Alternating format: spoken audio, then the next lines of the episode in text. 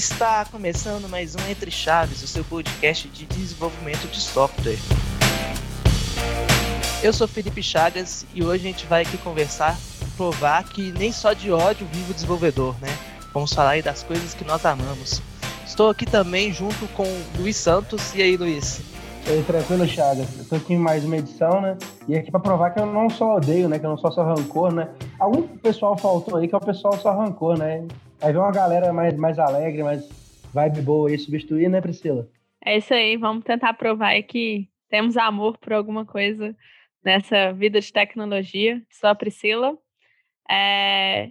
E aí vamos tirar esse rancor do coração aí, né, ô Jota? Sim, Priscila, depois daquele episódio sobre coisas que eu odeio, fui muito difamado, então vamos tentar recuperar minha honra usando um, um, episódio falando sobre amor e, e, coisas boas. Ah, eu não gosto de Linux. É, também estamos com a Fernandinha aí hoje, né, Fernandinha? É isso aí. Bom dia, né? boa tarde, boa noite, como diz o Schuster. Hoje falamos então sobre amor, né? Amor a TI. E eu acho que eu acho importante assim a gente começar falando de amor a TI, falando do ambiente, né, que a TI tem, da flexibilização do trabalho que eu acho que é uma das coisas que eu gosto pra caramba de trabalhar com TI. É, vendo né, a pandemia que a gente está passando e a forma que a gente, a dinamicidade né, que a gente conseguiu se adaptar, eu acho que vem muito também da forma como a gente trabalha, né? Então, acho que essa, esse negócio do trabalho remoto, da gente ter conseguido ter uma resposta super rápida a isso, eu acho que se deve mesmo a esse ambiente né, que, que, possibilita a diversidade de pessoas, né, e com isso fertiliza inovação, criatividade, né, não é um ambiente quadrado e formal. É, então, isso é uma das coisas que eu amo na TI. Ô Luiz, você tem alguma coisa para criticar aí? Porque lá no Eu Odeio você falou que o, o programador está muito mal acostumado. é porque assim, eu, eu, concordo. Eu acho que assim, às vezes a pessoa tem que saber, porque o problema para mim é reclamação, eu não vou entrar muito aqui em ódio não, mas o problema para mim é que que como esse ambiente ele é assim, a, pessoa às vezes não consegue se adaptar nem um pouquinho, abrir mão de alguma coisinha, entendeu? Eu acho que esse é o problema para mim. Mas eu também sou apaixonado por esse ambiente. Eu, eu gosto de, de, ver a diversidade e eu gosto de ver lugares que incentivam a diversidade. Eu sempre procurei esses lugares e, e aqui onde a gente trabalha a gente tem esse incentivo. É, eu gosto de ver cada pessoa sendo você mesma, sabe? Isso eu acho muito legal, cada um poder ser livre de, de, ser você mesmo no ambiente. Eu tô com a Fernandinha nessa. Apesar de achar que o pessoal às vezes pode abrir um pouquinho mão também, um pouquinho só. Só não vai de bermuda no cliente um dia, porque ele não, não pode. Tudo bem, sabe? O engraçado é que a gente está falando de amor, mas ainda assim a gente também está falando de ódio. É, mas é, você bateu no ponto que eu, que eu falei do ódio, né? O, o, o Jota tentando me difamar para compensar que ele foi difamado no anterior, né? A gente ainda tem ódio no coração. Vou emendar aqui então com o que eu amo. Na verdade, eu, eu pensei em várias coisas. Ah, trabalho em equipe, colaboração. Mas acho que esse é um pouco de demagogia, apesar que eu, eu gosto sim dessas coisas. Mas o que eu realmente, assim, brilho o olho é quando eu tenho. É uma coisa muito específica.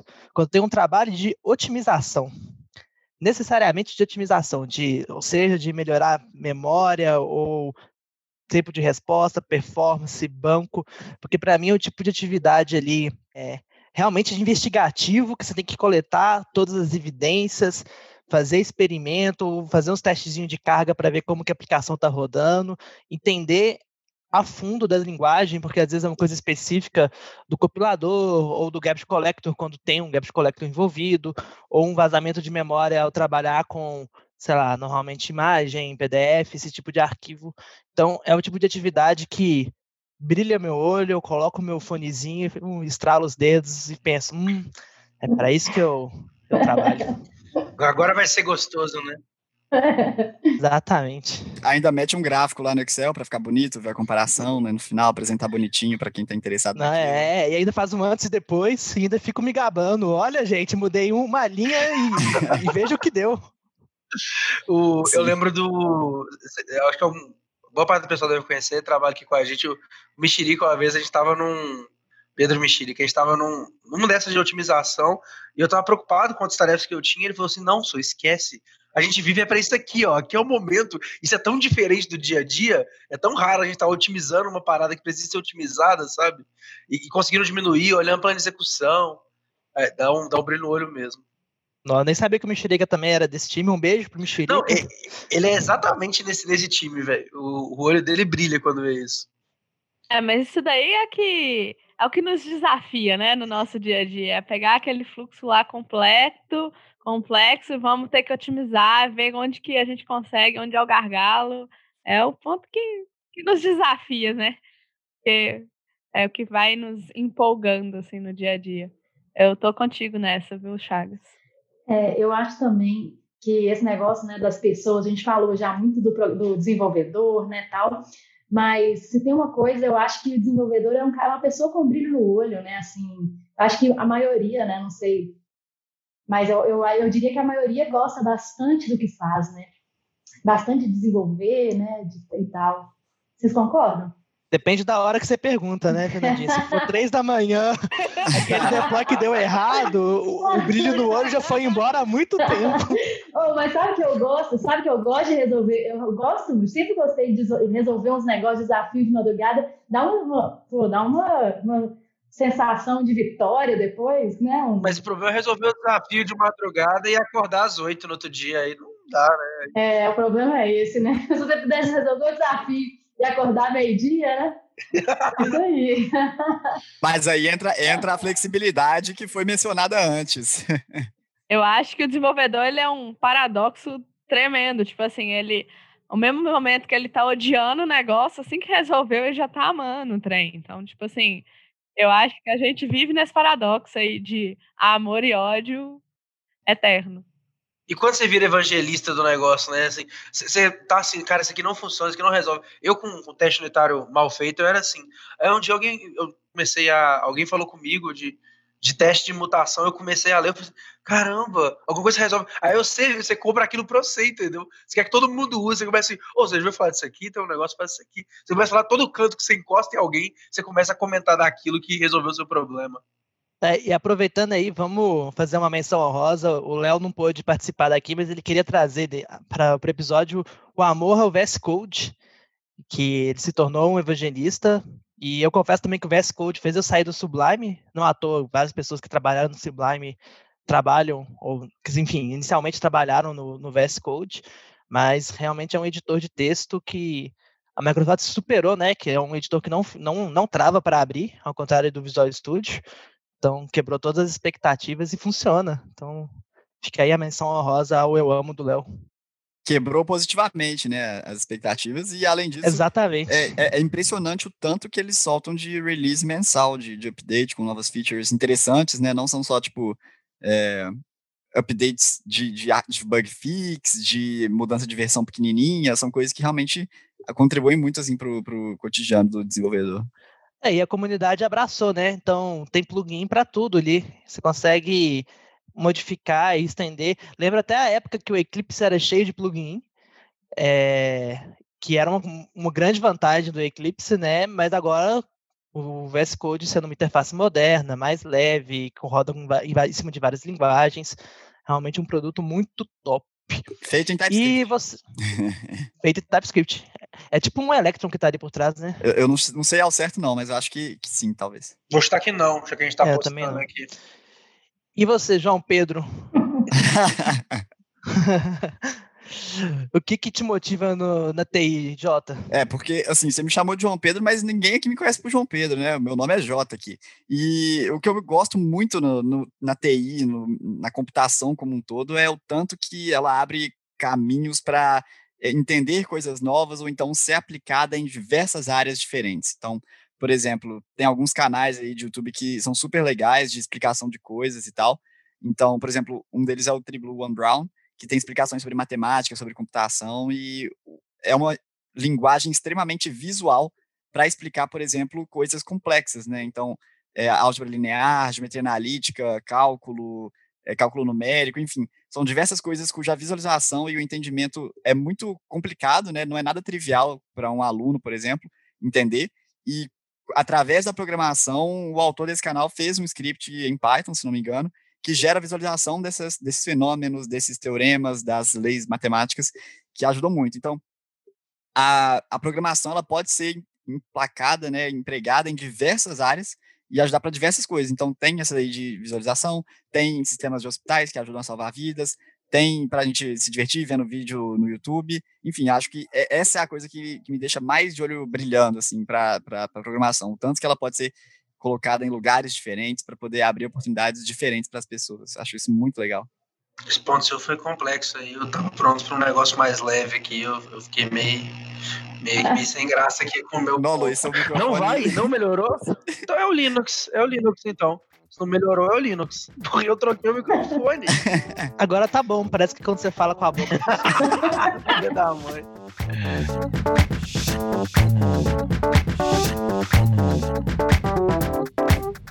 Ô, Jota, eu não consigo comentar o seu ponto, não. Me falta conhecimento. Por quê? Porque assim, eu, eu não exploro esse lado de ficar vendo várias coisas diferentes, feitas, com, com script. O máximo que eu vi foi a última vez que eu vi um cara usando um script para hackear a votação do BBB. É isso que eu costumo ver. Pois é, mas isso que é mas legal. você consegue tipo... achar isso, entendeu? É. Eu acho que é muito essa questão do conhecimento estar acessível, né? É, é lógico que o estar acessível aí é entre aspas, porque você precisa de internet, precisa de equipamento, é algo que ainda tem um, um gasto para você conseguir ter esse tipo de, de contato, mas está aí, entendeu? Dá para uma pessoa correr atrás e aprender essas coisas. Então, isso realmente eu acho que é um ponto é, muito interessante, algo recente, né, do desenvolvimento de software. É algo recente, exatamente. É porque além disso, além de ser, por exemplo, só um, um conhecimento que está disponível, é, o fato dele tornar disponível e inteligível para as pessoas coisas que antes não eram triviais de entender. Tipo assim, coisas, eh, rodar simulações que geram dados estatísticos, por exemplo, para a gente poder analisar. Isso não era possível antes, porque não, não tinha alguém para ficar rodando. Porque era difícil um, também, né? Um algoritmo ali na mão 100 mil vezes. Exatamente. E aí, hoje em dia, é possível. Então, é, é, esse leque de conhecimento que é aberto por causa da programação. Acho isso muito doido. É, e eu acho que, não sei, eu acho que uma coisa que propicia bastante isso também é essa, entre aspas, colaboração, código aberto, as pessoas trabalham junto ali, então você não ia conseguir é, disponibilizar uma solução tão é, violenta, né? Igual a gente tem hoje, igual o Jota comentou aí, de analytics e, e de análise de muitas informações, se a gente focasse de uma única equipe trabalhar e desenvolver algum ponto é, eu acho que essa questão de é, dessa colaboração do lado da TI, você às vezes não conhece, você só todo mundo só se ajuda ali a melhorar um produto, a melhorar uma solução. Então, Sim. eu acho que isso é, é brutal. Quem não ama código aberto, né? É o tanto que conecta, né, a tecnologia. É, esse ponto é, é muito massa mesmo, né? A comunidade fazendo a regulação, né? A regulamentação das coisas e evoluindo os produtos. Isso é muito massa mesmo. E você, Pri, o que, que você ama? É, é um pouco estranho que eu vou falar, mas eu amo na TI a preguiça do programador, mas no bom sentido. A gente odeia fazer coisas é, várias vezes, então a gente automatiza as coisas. A gente não quer ficar fazendo a mesma coisa sempre, então a gente passa o conhecimento para frente que uma outra pessoa aprenda e venha é, contribuir, colaborar. Então, assim, a gente não tem pretensão nenhuma em armazenar conhecimento, a, a segurar informação, a ficar fazendo a mesma coisa para o resto da vida, porque aquilo ali mantém o nosso emprego. Então, eu acho que a gente tende a querer eh, automatizar as coisas, a otimizar, a facilitar a nossa vida. É, eu acho que isso é o ponto que eu mais amo assim na, na área da TI. É, isso é legal, né? Porque assim, você muda, assim, né? O Chagas falou do desafio da otimização e tal. Para você mexer com otimização, você tem que ter passado por uma série de outras coisas. E às vezes você fala assim, esse negócio de novo eu não quero, quero negócio de otimização. Então você quer que todo mundo esteja preparado para lidar com os outros problemas, para você poder lidar com uma coisa que é mais complexa, que exige uma experiência. E, e igual o Chagas falou, depois ele quer mostrar o código e tal. Então você quer mostrar depois, então as pessoas vão aprendendo. Tem esse ciclo de aprendizado, né? É um ciclo de aprendizado muito forte. É, acho que tem até um pouco a ver, até com o que eu falei lá no, no podcast do Eu Odeio, mas o desenvolvedor, né, ele, se ele não está atento, né, ao, ao, tanto que as, que as coisas estão evoluindo, né, as tecnologias mudam e tudo mais, se ele quer virar fã de alguma coisa, né, de alguma linguagem, ficar querendo só desenvolver com aquilo, né, ele acaba ficando para trás, né? Até o contrário. Então, realmente a dinamicidade é muito boa, né? Assim, todo mundo tentando aprender tudo e tentando colaborar ao máximo. Acho que esse ponto é muito legal mesmo. É, tem que aprender a aprender, basicamente. É. É, e aprender a ensinar e a, a fazer com que as outras pessoas aprendam rápido para você estar tá liberado para aprender coisas novas. Eu acho que Sim, a gente se preocupa bastante, o mundo da TI se preocupa bastante a preparar todo mundo para que a gente esteja liberado para poder crescer e aprender cada vez mais. Isso é é muito bom. É, e fica o, e o recadinho, se você não tá fazendo isso, você tá pisando na bola, né? E isso vai... Você está errado. É, exatamente. Você é o ódio de muitas pessoas. você tá aí na lista do eu odeio de muita gente. E você, Luiz, o que, que te traz alegria aí no seu coraçãozinho? Eu adoro a gente aprender sobre negócios de outras áreas totalmente diferentes e tentar se especializar nessas áreas, entendeu? Eu acho muito legal como é que a gente faz na TI, assim, é, aí você vai num, numa empresa de educação, você começa a entender todo o esquema de como funciona a educação e como se estruturam os ambientes daquele tipo, aí você vai para um outro contexto, você começa a aprender, por exemplo, engenharia e começa a aprender engenharia, aí você vai para um, uma empresa que mexe com aeronave, você começa a entender algumas coisas básicas de aeronave, e quando você vê, você está com uma porrada de conhecimento totalmente aleatório na sua cabeça e você tem até um nível de, de, de aprofundamento naquele conhecimento, entendeu? E isso eu acho muito legal. E você começa a conseguir, às vezes, discutir, debater com, pessoas que são daquela área, porque você tem esse nível de, de, de ter aprofundado para poder desenvolver um software e entender as regras de negócios de vários lugares. Isso eu acho muito, muito, muito bacana. E é o que me dá um pouco de brilho no olho também, de, de pegar um contexto, entender, desbravar, entender o valor do negócio que gera. E acompanhar também o dia a dia desse usuário final, que está nesse contexto diferente do nosso, de, de programação, de computação, é muito interessante porque é o que tende a gerar mais resultado, né? Você acompanhar ali no dia a dia, fazer o chamado shadow, né? O sombra, você acompanhar o cara ali no dia a dia e ver como de fato aquele, aquela peça de software que você está criando, para qual você está contribuindo e tal, vai ter um impacto direto na vida do, da pessoa. Isso é muito interessante mesmo. É ver as coisas funcionando no mundo real é muito prazeroso. E né? ver elas dando errado é bem importante também para o processo, né? é. Dá uma vergonha, né? Dá, é. dá uma vergonha. Dá uma vergonha quando dá errado o negócio que você fez, né? Eu, eu, trabalhava num lugar que eu tinha contato com o sistema o tempo inteiro. Eu ficava toda hora assim, meio, nossa, desculpa, gente. Ou às vezes nem, nem fui eu que, que encostei naquele processo, mas a vergonha fica lá para você, né? Sim, exatamente.